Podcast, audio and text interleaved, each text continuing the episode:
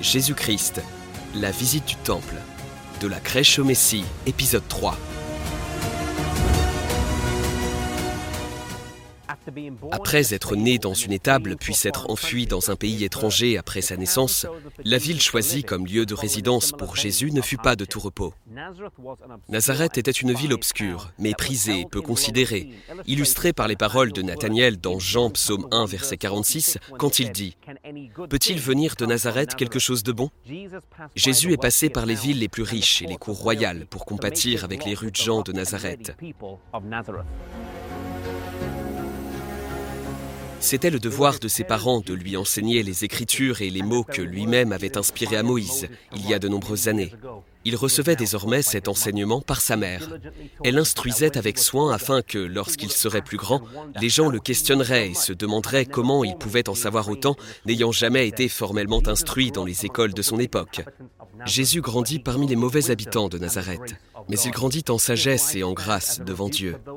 Sa vie est une réprimande pour ceux d'entre nous qui pensent être dépendants de la chance, d'un emploi et de la prospérité afin d'avoir une bonne vie. Parfois, la tentation, l'adversité et les épreuves sont la discipline même dont nous avons besoin.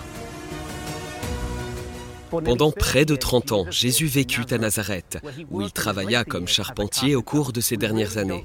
Nous ne lisons pas grand-chose sur Jésus pendant ces années, à l'exception d'un seul événement. Pour les Juifs, la période de séparation entre l'enfance et l'adolescence était 12 ans, et c'est à cet âge que les parents de Jésus l'emmenèrent à Jérusalem. Alors qu'il s'approchait du temple et vit les prêtres en train de faire leur travail, il se retrouva bientôt au milieu d'eux, parlant avec les chefs religieux et les enseignants. La Bible raconte comment Jésus écoutait et en même temps posait des questions, questions qui montrent qu'il avait une connaissance et une compréhension approfondie, beaucoup plus que pour quelqu'un de son âge. De leur côté, Marie et Joseph firent leur bagage et partirent avec les gens qui étaient venus de Nazareth. Comme il y avait énormément de monde, des chevaux et des ânes, ils ne le virent pas, mais pensèrent qu'il était quelque part dans le groupe. Quand ils finirent par réaliser qu'il n'était pas là, ils firent demi-tour et retournèrent à Jérusalem.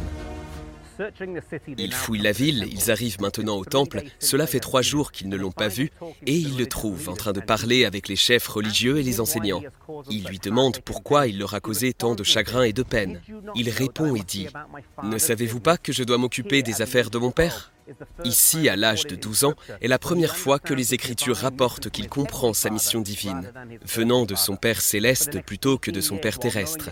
Pendant les 18 années suivantes, tout en sachant que sa mission sur terre est sacrée, il retourne à Nazareth et accomplit les devoirs d'un fils, frère, ami et citoyen, il ne fait aucun doute que Jésus a connu des temps difficiles en grandissant. Non seulement il vécut dans une ville rude, mais aussi dès l'âge de 12 ans, il savait déjà qu'il était mis à part pour une œuvre différente. Sa vie était une vie solitaire et même sa propre famille ne comprenait pas son travail.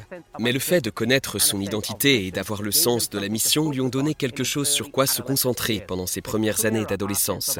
Plus notre identité, notre mission et notre but dans la vie est clair, plus productive et plus épanouissante sera notre vie Puissions-nous trouver ces choses en Jésus et lui permettre de diriger nos vies.